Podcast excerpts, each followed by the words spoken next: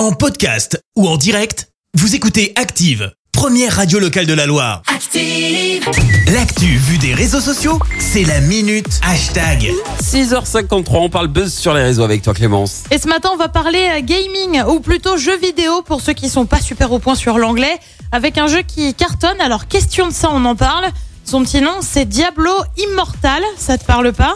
Bah, c'est normal parce que ce jeu est considéré comme le pire jeu au monde avec Ah bon une note de 0,2 sur 10 sur le 0,2. site Metacritic qui en gros permet au foot gaming de partager leur coup de cœur.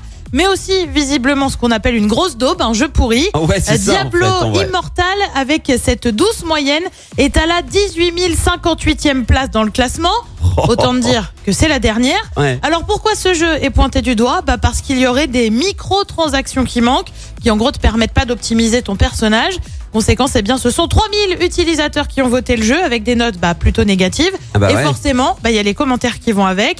J'ai dû désinstaller le jeu au bout de 15 minutes. Un autre écrit, ce jeu, c'est la définition même de ce qui ne va pas dans l'industrie du jeu vidéo en ce moment. Oh. Un autre, enfin, écrit, c'est pas un jeu, ça, c'est une machine à fric parce que oui, pour avoir une version un peu plus sympa, Oui. bah, faudrait payer. Ah ouais, d'accord. C'est ce qu'on appelle un gros gros bad buzz pour le jeu. Ouais, c'est ce qu'on appelle les, les jeux vidéo pay for win quoi. Tu, Ouais, tu payes pas, ça. sert à rien de jouer parce que de toute façon t'avanceras jamais quoi dans ce truc.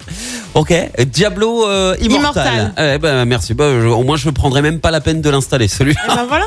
Merci, vous avez écouté Active Radio, la première radio locale de la Loire. Active.